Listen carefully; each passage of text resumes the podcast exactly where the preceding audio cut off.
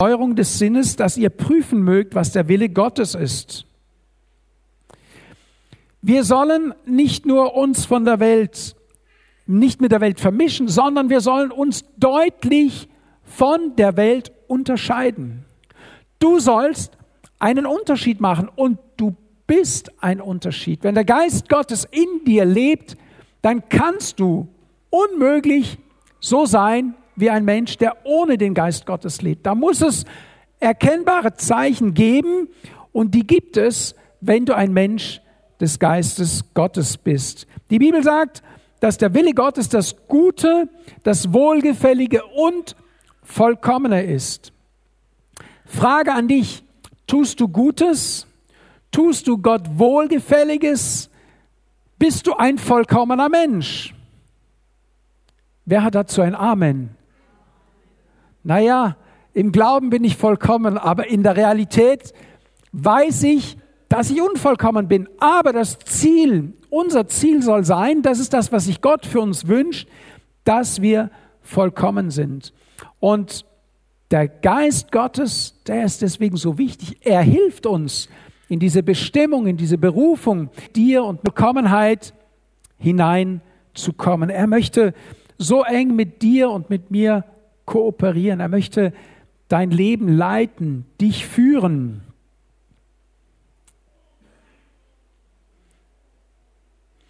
Wir sehen an der Geschichte des Knechtes Abrahams, dass auch er nach einem nach einer Frau Ausschau hält, die diese Attribute hat.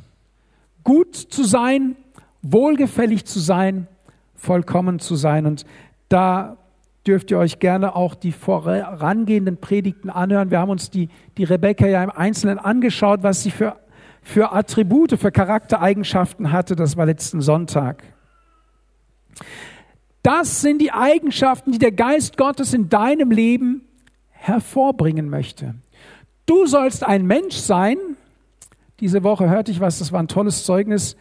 Ähm, es ging um eine Arbeitsstelle und die Person war eigentlich nur nur vorübergehend für eine, ich sage mal, für eine Notsituation aufgenommen worden in die Firma.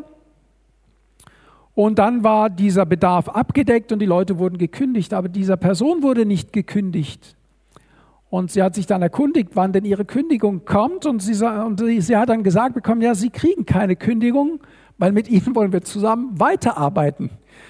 So sollte es sein, wenn Jesus und der Heilige Geist in dir wohnt, dass die Leute sagen, also wir werden auf jeden Fall was finden, damit sie nicht gehen müssen, denn wir wollen mit ihnen zusammenarbeiten. Bist du ein Mensch, wo die Leute sagen, mit dem möchte ich echt gern mal ein Bier trinken oder einen Kaffee trinken. Ja, mit dem möchte ich gern zusammensitzen, mit ihm Zeit verbringen, weil es, es ist eine regelrechte Wohltat, mit diesem Menschen zusammen zu sein mit dem will ich Zeit verbringen.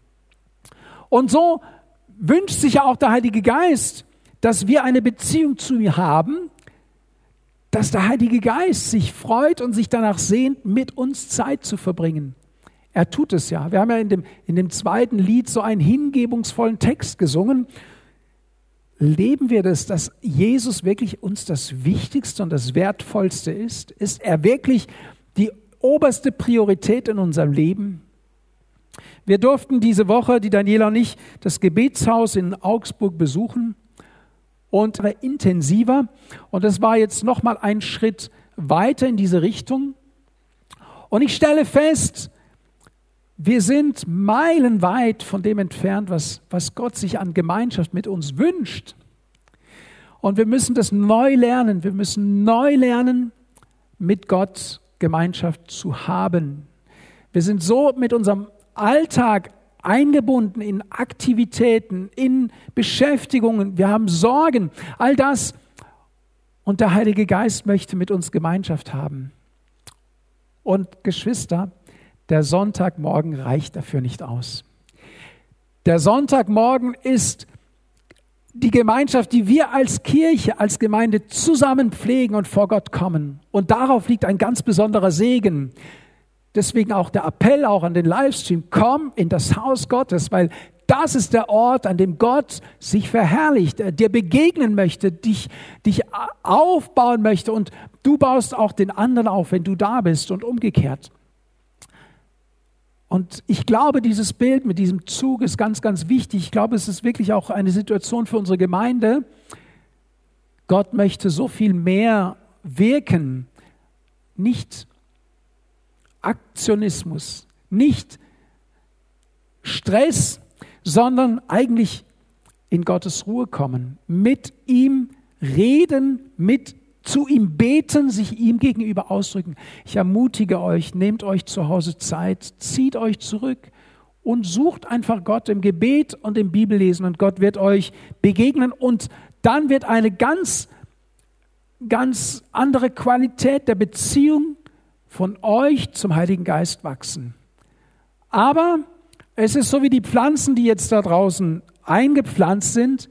Wenn die nicht eines Tages in den Boden gepflanzt werden, dann wächst auch nichts. Jetzt haben wir den Boden vorbereitet, was gepflanzt und jetzt werden wir uns daran freuen, dass etwas wächst.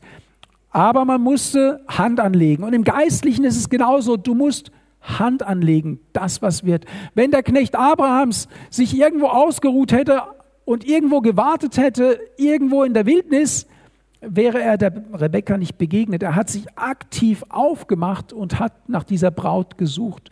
Und wisst ihr, das ist ja auch eine Hoffnung für uns. Der Heilige Geist spricht zu dir heute Morgen. Er macht sich aktiv auf, den Weg zu deinem Herzen zu finden. Aber da ist so viel Gerümpel davor, so viel Sperrmüll, so viel, so viel Zeug, was da nicht hingehört. Und heute Morgen sagt er, hilf mir, ich möchte dein Herz erreichen, aber mach du den Weg frei. Ich möchte auch erkennen, dass du das willst, dass ich komme.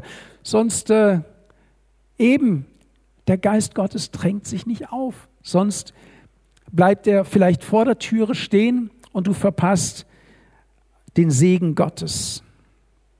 Ich gehe mit uns in den Text in 1. Mose 24. Ich lese ab Vers 53 bis zum Schluss. Und der Knecht holte silbernes Geschmeide und goldenes Geschmeide und Kleider hervor und gab sie der Rebekka. Und Kostbarkeiten gab er ihrem Bruder und ihrer Mutter. Dann aßen und tranken sie, er und die Männer, die bei ihm waren, und übernachteten. Aber am Morgen standen sie auf und er sagte, entlasst mich zu meinem Herrn. Da sagten ihr Bruder und ihre Mutter, lasst das Mädchen doch noch einige Tage oder zehn bei uns bleiben, danach magst du gehen. Er aber sagte zu ihnen, haltet mich nicht auf, da der Herr meine Reise hat gelingen lassen, entlasst mich, dass ich zu meinem Herrn ziehe. Rebekka und sagten zu ihr, willst du mit diesem Mann gehen? Sie sagte, ich will gehen. So entließen sie ihre Schwester Rebekka mit ihrer Amme und den Knecht Abrahams und seine Männer. Und sie segneten Rebekka und sprachen zu ihr, Du, unsere Schwester, werdet zu tausendmal Zehntausenden und deine Nachkommen mögen das Tor ihrer Hasser in Besitz nehmen.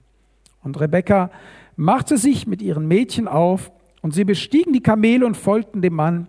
Und der Knecht nahm Rebekka und zog hin. Isaak aber war von einem Gang zum Brunnen Lachai Roy gekommen und er wohnte nämlich im Land des Südens. Und Isaak sprach, und, und Entschuldigung, und Isaac aber war hinausgegangen, um auf dem Feld zu sinnen beim Anbruch des Abends. Und er erhob seine Augen und sah, und siehe, Kamele kamen. Und auch Rebekka erhob ihre Augen und sah Isaak. Da glitt sie vom Kamel und sagte zu dem Knecht, wer ist dieser Mann, der uns da auf dem Feld entgegenkommt? Und der Knecht sagte, das ist mein Herr. Da nahm sie den Schleier und verhüllte sich. Der Knecht aber erzählte Isaak all die Dinge, die er ausgerichtet hatte. Da führte Isaak sie in das Zelt seiner Mutter Sarah und er nahm Rebekka und sie wurde seine Frau. Und er gab an sie lieb und Isaak tröstete sich nach dem Tod seiner Mutter. Über dem Text könnte Rosamunde Pilcher stehen, ja? Das liest sich ja wie ein Roman. Sie glitt vom Kamel und dann begegnen sie sich und dann dann wird Hochzeit gefeiert. Wow, ist das nicht ein schönes Happy End? Da wollen wir hinkommen. Am Ende der Predigt wollen wir da sein. Aber wir haben noch ein paar Zwischenschritte, zu denen ich euch gerne hier hinführen möchte. Die Braut, sie war aufgeräumt und sauber, sonst passt ja das alles nicht ins Bild. Die Rebekka war also eine, eine Frau, möchte ich sagen, nach dem Herzen Gottes, vorbereitet durch den Heiligen Geist und sie wurde auch beschenkt. Und ich habe, ich erinnere noch mal, die Geschenke, die die Rebekka bekam, den Schmuck, den sie anbekam von dem Knecht Abrahams, sind nur ein Zeichen der inneren Schönheit, die sie schon besaß. Da war schon was da, da war schon ein, ein Grundstein gelegt und so soll auch unser Leben, unser Leben soll geprägt sein von der Gegenwart Gottes und der Heilige Geist kommt dazu und füllt uns mit seinen Gaben. Wisst ihr, heute haben einige mit Gaben gedient, aber Gott hat jedem von euch eine Gabe gegeben. Kennst du deine Gabe? Setzt du sie ein zur Ehre Gottes? Ich bin sicher, dass der Geist Gottes solch eine Fülle an Gabe und Reichtum hat, dass wir uns alle, die wir hier sind, nacheinander vor diesem Mikro ab, die, die, die Stimme übergeben könnten, weil Gott uns so reich machen möchte. Bist du empfangsbereit, das zu empfangen? Die Geschenke, das Geschmeide, die, die Hand, nicht die Handschellen, haben wir ja gehört, sondern diese, diesen Schmuck an die Hand zu bekommen und von Gott und seinem Geist beschenkt zu werden. Ich erinnere daran, dass es nur symbolisch ist. Ich nehme ja den Knecht Abrahams als Symbol für den Heiligen Geist, aber das Kapitel arbeitet so schön heraus, was der Heilige Geist eigentlich tut und wie er ist. Und es soll euch helfen, den Heiligen Geist zu verstehen. Ja, ich sage nicht, dass der Knecht Abraham der Heilige Geist ist, aber er ist so ein schönes Symbol. Und die Rebekka ist auch nicht die Gemeinde, aber sie ist so ein schönes Bild für die Gemeinde. Und der Jakob, ja, wer ist der Jakob? Jakob wurde später umbenannt in Israel.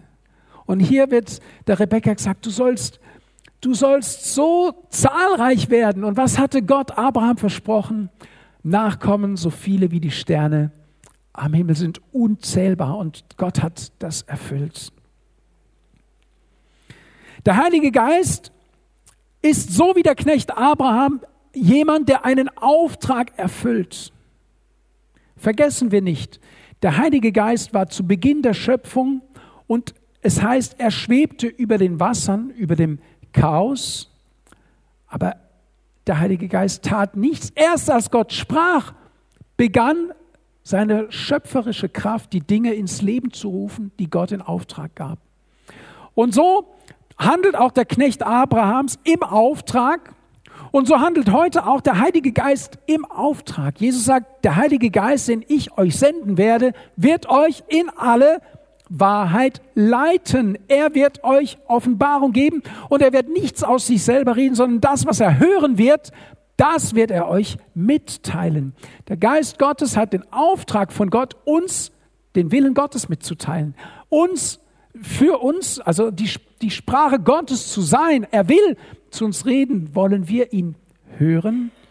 Wollen wir ihm gehorchen, ihm unser Gehör leihen, aber auch handeln? Hat seinen Auftrag erfüllt, er hat die Braut gefunden und jetzt sagt er, haltet mich nicht auf. Und ich möchte heute Morgen zu uns sagen, es gibt göttliche Momente. Es, ist gött, es gibt göttliche Momente und wir müssen aufpassen, dass wir diese Momente nicht verpassen. Was sagt die Familie? Kann man nicht noch ein bisschen warten? Ein bisschen, vielleicht zehn Tage? Ich sag dir was, wenn der Heilige Geist dir begegnet und dir einen Auftrag gibt und du ihn nicht unverzüglich ausführst, dann verliert er an Kraft, dann erlischt das Feuer, dann wird er lau. Weil der Feind kommt, wir wissen es, wenn, wenn Gott Samen gestreut hat, etwas, das gedeihen soll, dann kommt er und pickt die Körner weg. Er versucht, den Plan zu vereiteln, Wisst ihr, der Knecht Abrahams hätte innerhalb der nächsten zehn Tage vielleicht auch denken können, hier ist es ja auch nicht schlecht. Wenn ich hier bleibe, wer weiß, was in, äh, in den letzten Wochen jetzt mit meinem Herrn daheim passiert ist. Und hier werde ich bedient wie ein König, daheim bin ich ein Knecht. Eigentlich bin ich, wäre ich ja dumm, wenn ich jetzt abreise. Versteht ihr? Der, der Feind versucht, sogar durch Kinder Gottes. Erinnert euch an Petrus, der zu Jesus sagt, nein, lass uns lieber nicht nach Jerusalem gehen. Wenn du sagst, dass du dort umgebracht wirst, dann suchen wir uns einen anderen Ort. Und was sagt Jesus zum Petrus? Da erschrecken wir immer. Satan, geh hinter mich. Der Heilige Geist weiß genau, wo die Spur ist, die Gott gelegt hat, die er verfolgen soll. Und wir tun gut daran, auf ihn zu hören und ihm zu folgen, uns ihm anzuschließen und sagen, okay, Geist Gottes, wenn du das jetzt von mir willst, dann will ich es jetzt auch tun. Also verpasse nicht solche göttliche Momente. Es kann sein, dass sie nie mehr kommen. Es kann auch sein, dass Gott Gnade gibt und du noch eine zweite oder dritte Chance bekommst, aber das weißt du im Voraus nicht. So, wenn der Geist Gottes ein Drängen auf dein Herz legt, einen Auftrag dir gibt, dann tue und handle danach. Es gibt solche göttlichen Momente, wir finden sie in der Bibel. Das heißt, als die Zeit erfüllt war zum Beispiel, sandte Gott seinen Sohn, ein göttlicher Kairos. Da war nichts mehr aufzuhalten. Da, das war ein Zeitpunkt Gottes, der war festgelegt. Und Gott hält sich an seinen Zeitplan. Das ist ja das Gute, das Verlässliche an Gott. Gott hält sich an seinen Zeitplan und er stellt nicht seine Uhr nach dir. Gott stellt seine Uhr nicht nach dir, sondern du musst lernen, deine Uhr nach Gott zu stellen. Und der Heilige Geist, er hilft uns dabei, dass wir so ticken, sage ich mal, wie Gott tickt. Er möchte uns in den Gleichklang bringen, wie Gott klingt, wie Gott denkt, wie Gott handelt uns auf diesen Weg bringen.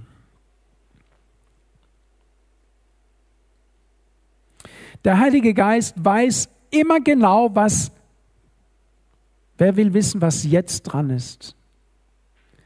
Wir, wir, wir kennen ja diesen Spur, so eine fromme Floskel, ah, das ist noch nicht dran. Ich habe den Eindruck, das ist noch nicht dran. Aber wir wollen ja immer wissen, was dran ist. Und was jetzt, gerade jetzt dran ist, weiß der Heilige Geist. Das, was ich zu euch predige, hat der Heilige Geist mir gegeben, weil es jetzt dran ist, dass ihr es hört. Und wenn ihr das wisst, dann geht ihr aber richtig reich nach Hause. Ihr sagt, heute Morgen hat Gott zu mir gesprochen. Heute Morgen hat nicht der Peter zu mir gesprochen. Heute Morgen hat der Heilige Geist mir seine Botschaft gegeben. Hey, müsst, ihr müsstet eigentlich auf euren Stühlen hüpfen, dass Gott zu uns spricht. Verstehen wir das überhaupt? Dass, dass der Allmächtige, der Himmel und Erde gemacht hat, sich an uns wendet und zu uns redet. Das ist Gnade, das ist ein Geschenk, das ist, und das gibt es nur im Volk Gottes, in der Gemeinde. Gott redet in und durch seine Gemeinde und er will das vermehrt noch tun. Weiter wird die Bereitschaft der Braut abgefragt. Es ist ja ungewöhnlich, dass man die Frau nach ihrer Meinung fragt. Haben wir letztes Mal ja auch schon äh, abgehandelt. Und da wird ja nicht nur die Frau gefragt, sondern die Tochter. Ich meine, wen interessiert, was die Tochter denkt? Zur damaligen Zeit. Wen interessiert das? Da wurde, das wurde zwischen den Eltern ausgemacht. Die zwei heiraten, es passt zusammen, es gibt mehr Kamele und wunderbar, alles gut. Nein, da wird, lass uns doch die Rebecca fragen. Und deswegen gefällt mir die Rebecca so gut als, als Symbol für die Gemeinde. Die Rebecca kommt und wahrscheinlich war auch die Familie baff. Sie sagt, ich bin bereit, ich gehe. Stell dir vor, der Heilige Geist gibt uns als Gemeinde einen Auftrag. Und wir antworten, Jesus ja, das machen wir. Wow, das ist eine Gemeinde, die bereit ist, auf den Heiligen Geist zu hören, die tut dann, was der Heilige Geist sagt. Dahin sollten wir kommen und selbst wenn es ungewöhnlich ist, was Gott zu uns spricht, den Mut haben, das zu tun, was der Heilige Geist uns aufträgt. So, Rebecca, sie hatte eine Vorgeschichte, sie war ja in dem Kontext des, des Glaubens des Abrahams aufgewachsen. Und der Auftritt dieses Knechtes Abrahams auch wenn er für sie ein Fremder war, war im Geiste nicht fremd. Sie wusste, sie war auch von sie, der Knecht kam von Abraham vorbereitet, aber auch die Rebekka war in ihrem Herzen vorbereitet. Gott hatte schon an ihr gewirkt. Ähnlich wie bei der Maria, die unseren Retter geboren hat. Es kamen Situationen auf die Maria zu und sie war vorbereitet, weil sie eine Gottesbegegnung hatte. Es war für sie klar, dass das der Weg Gottes für sie war. Und so konnte sie zu ihrer Familie gehen und sagen, ja, ich gehe mit diesem Fremden mit. Und dann geschieht auch was Schönes, was ja auch für die Rebecca wichtig war. Dann sind sie ja nicht mit Tempotaschentücher hinterhergerannt und haben geheult und unsere Tochter geht und jetzt wird alles schlimm und wer weiß, was dir passiert. Nein, sie haben sie gesegnet. Sie haben gesagt, wir glauben auch, dass es Gottes Weg ist. Haben sie ja, wenn sie segnen, waren sie ja da überzeugend, dass das Gottes Weg ist, sonst hätten sie sie ja nicht gesegnet. Sie stellen sich zu der Entscheidung von der Rebecca und sie segnen sie. Und dieser Segen wird nachher in Erfüllung gehen. Ist das nicht gut? Ist das nicht reich? Sind wir da nicht reich gesegnet, wenn wir das erkennen, wenn wir Gottes Wort lesen?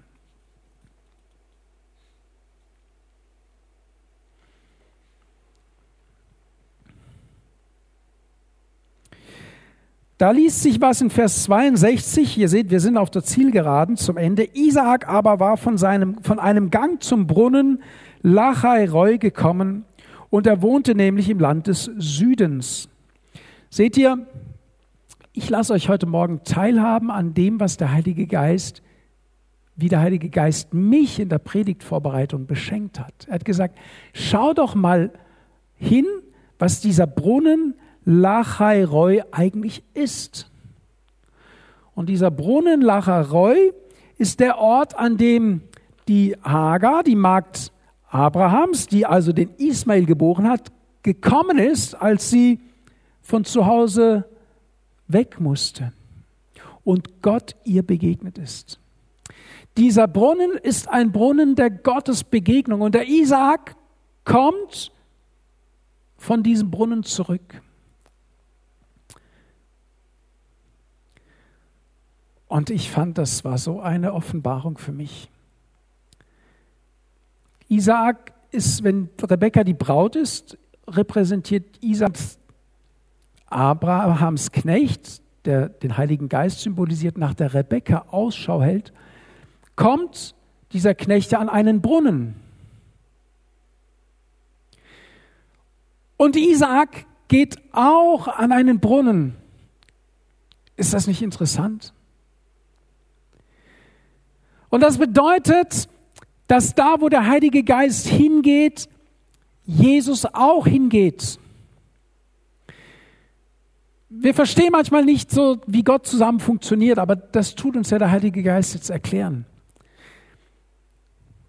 Jesus sagt, ich muss zum Vater gehen, weil sonst kann der Geist Gottes nicht kommen. Das verstehen wir noch nicht. Der Geist, wenn Gott doch im Vater, der Sohn im Vater ist, der Vater im Sohn, der Geist im Sohn, wenn die alle drei, warum? Es gibt offenbar eine göttliche Ordnung, was sie aber immer sind, sie sind immer zusammen und sie sind eins. Und jetzt können wir verstehen, der Heilige Geist geht aus, den Auftrag Jesu umzusetzen mit uns als seine Kinder. Und überall da, wo der Heilige Geist hingeht, geht auch Jesus im Geiste mit. Isaac geht dort, wo er ist, an einen Brunnen und der Knecht Abrahams und ist der Braut entgegen und sie treffen sich an einem Brunnen. Hey, und deswegen, wenn wir zusammenkommen ins Haus Gottes, uns zu Gott versammeln, Jesus sagt, ich bin mitten unter euch, da wo zwei oder drei sich in meinem Namen versammeln, bin ich mitten unter euch. Das heißt, da wo der Heilige Geist ist, da ist Jesus total in der Nähe. Er geht im Geiste mit, mit dem Knecht Abrahams auch an einen Brunnen und er geht an einen Brunnen der Gottesoffenbarung. Und er kommt zurück von diesem Brunnen und er ist traurig. Die Bibel berichtet uns, dass er trauert. Um wen trauert er? Er trauert um seine Mutter. Er trauert um seine Mutter und er erwartet die Braut, die ihm zugeführt wird, aber es gab damals keine SMS, auch keine WhatsApp, dass der Knecht Abrahams hätte ein Bild schicken können und sagen, ich habe sie gefunden, schau mal, hier schon mal. Und dann alle alle zwei, drei Stunden eine WhatsApp. Wir sind jetzt in der Wüste am Hügel Nummer 53, 1000. und wir sind auf dem Weg zurück. In seinem Herzen war eine Trauer.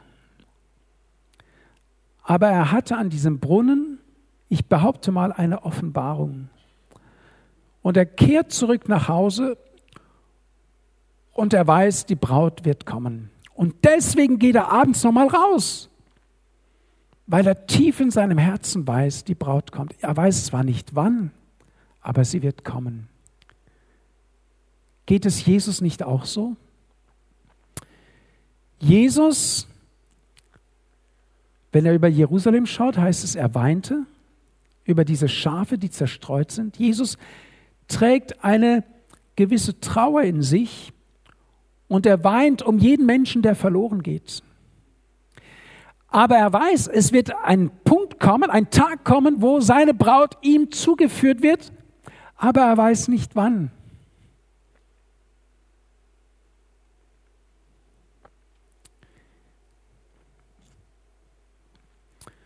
Genauso wie der Isaac es nicht wusste. Aber diese, diese Traurigkeit und diese Sehnsucht in seinem Herzen, sie kommt so schön zum Ausdruck in diesem Bibelabschnitt.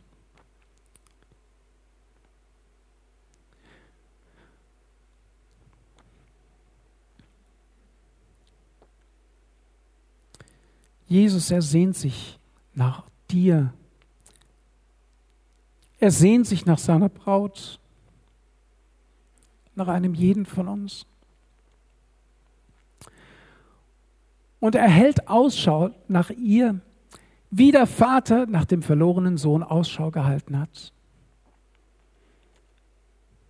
Und wir sehen an Isaac, dass er nicht Jesus ist. Denn als die Braut um die Ecke kommt, sieht er nur Kamele. Der Mann sieht die Kamele. Die Rebekka sieht den Bräutigam. Sie hat einen Blick für ihn, sie sieht ihn. Und dann geschieht ja das Schöne, sie begegnen sich. Und dann heißt es, nachdem der Isaak die Rebekka zu sich genommen hat, tröstete er sich über den Verlust seiner Mutter. Und die Bibel sagt zu uns, dass der Heilige Geist ein Tröster ist. Und der Heilige Geist ist nicht nur ein Tröster für dich und für mich heute. Der Heilige Geist ist auch der Tröster unseres Herrn Jesus Christus. Er wird ihm die Braut zuführen und es wird Jesus ein Trost sein, ein ewiger Trost sein.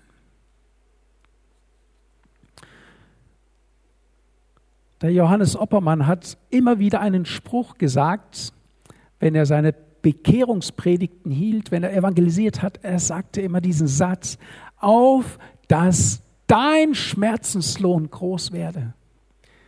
Das war auch so ein, eine geistliche Vokabel aus den 50er, 60er, 70er Jahren meinetwegen, auf dass dein Schmerzenslohn groß werde, auf dass du getröstet wirst.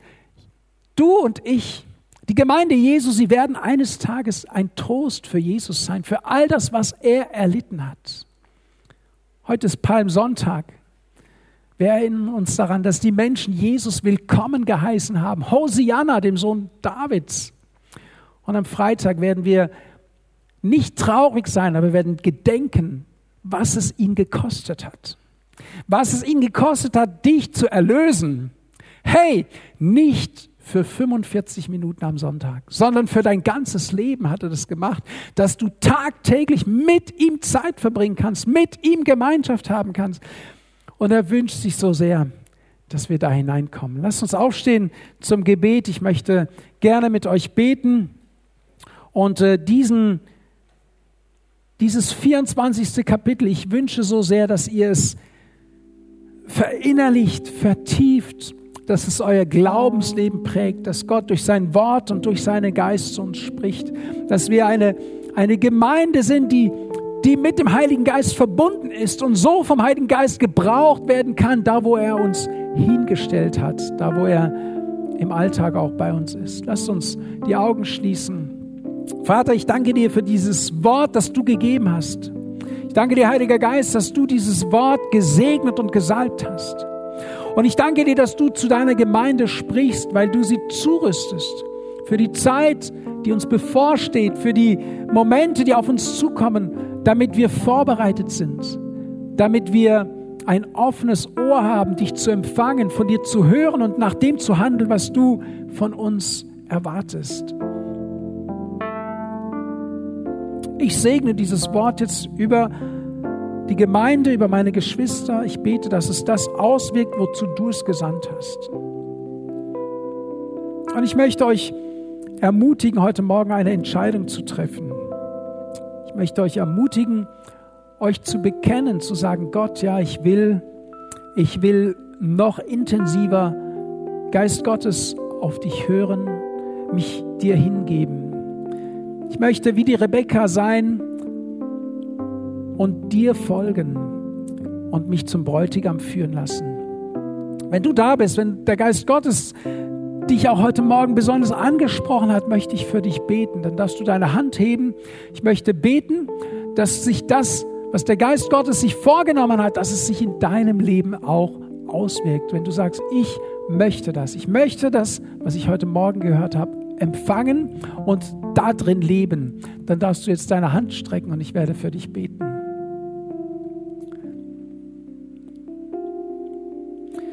Vater Himmel, du siehst die Entscheidungen, die jetzt getroffen werden.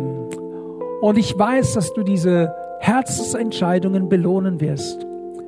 Ich bete, Vater, dass du auf übernatürliche Weise zu meinen Geschwistern sprichst. In der kommenden Woche, Geist Gottes, dass du dich ihnen offenbarst, dass sie deinen Willen erkennen, dass sie den Mut haben, deinen Willen umzusetzen, dass sie den Mut haben, dein Reden umzusetzen, dass sie Kühnheit und Freimütigkeit bekommen, in deinem Namen zu handeln, dass sie sich ihrer Stellung in Christus bewusst sind. Du hast uns zu Königen und Priestern berufen, dass sie ihr Amt ausüben, da wo du sie gesetzt, gepflanzt hast. Segne sie in deinem Namen. Amen.